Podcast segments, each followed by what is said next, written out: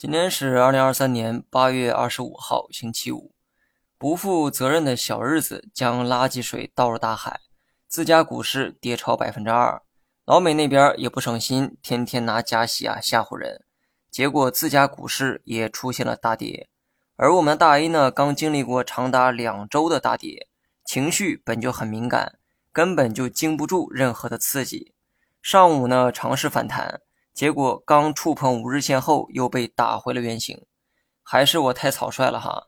三零七四点，我认为会坚持两到三天，结果第三天就看到了三零五三点。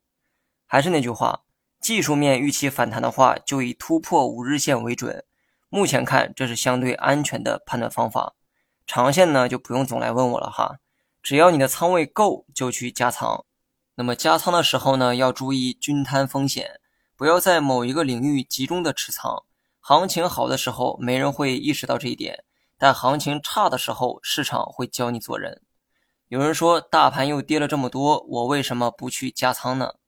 首先，我的计划是今年内把仓位加到八点五成左右，现在连九月份都没到，着什么急呢？低吸可以理解，但最起码要与上一次加仓的位置啊拉开一定的距离。跌两天就买，多少钱都不够赔的。我从去年下半年开始执行加仓计划，到现在一年时间了。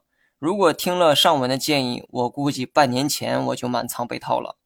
过去的市场连跌了两周，目前从技术面还没看到反弹迹象，但毕竟连续跌了两周，所以下周走势可以适当的乐观一点。至少从概率上讲，连续跌三周的概率比较小。即便它发生了，也不能这样去预期。我说的对吗？好了，以上全部内容，下一期同一时间再见。